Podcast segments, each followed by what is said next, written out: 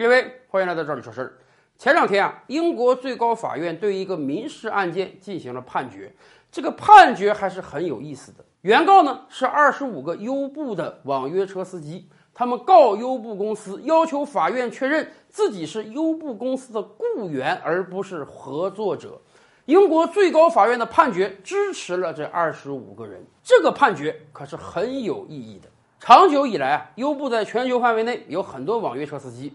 他跟大家讲，我跟网约车司机之间呢是一个合作的关系。哎，他们抢了我的单，出了车，挣到钱，给我一定的分成。他们拿到钱之后，那些都是他们自己的收入。由于他们是一种自雇型人士，所以呢，他们不是优步的员工，因此就不受各地劳动法的监管。同时，优步公司除了给他们钱之外，不需要对他们负任何的责任，也不用帮他们交各种各样的保险呀、社保啊。而这一次，英国最高法院的判决明确了，这二十五个人他就是优步的员工，优步对他们就负有责任。判决出来之后，优步公司说啊啊，这只是一个判决而已，而且针对的只是这二十五个人，并不针对优步庞大的网约车司机。但是，既然有了这个判决，今后很多问题就要发生变化了。说实话，这些年来，随着新经济业态的兴起，我们身边多了很多各种各样的新工种，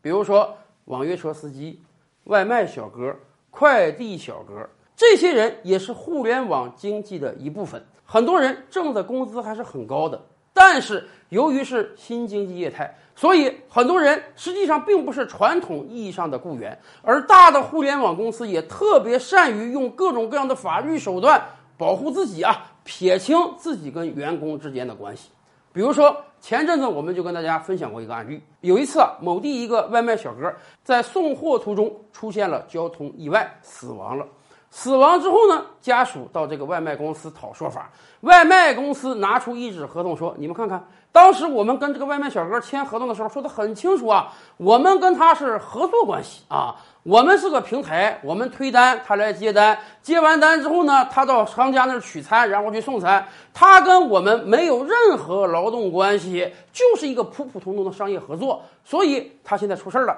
我们出于人道啊，赔偿他两千块钱。他根本就不是我们的员工。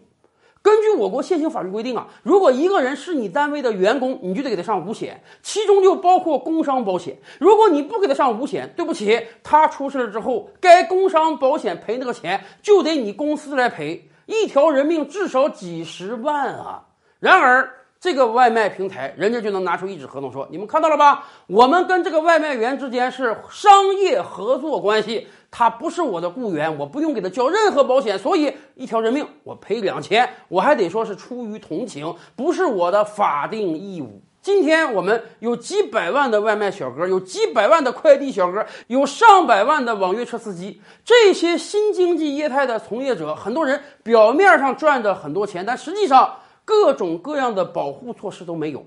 大的企业都认为你跟我是商业合作，我跟你没有雇员和雇主的关系，所以我不需要为你负上任何责任。这样对于企业来讲确实是减轻负担了，但是对于社会来讲，我们多了多少不稳定因素啊？所以英国法院这个判决很好，他告诉我们，不管你用什么样的花言巧语来规避法律，你躲不开一个事实，那就是网约车司机。真的就是网约平台的员工。既然你是企业，你就必须对你的员工负责。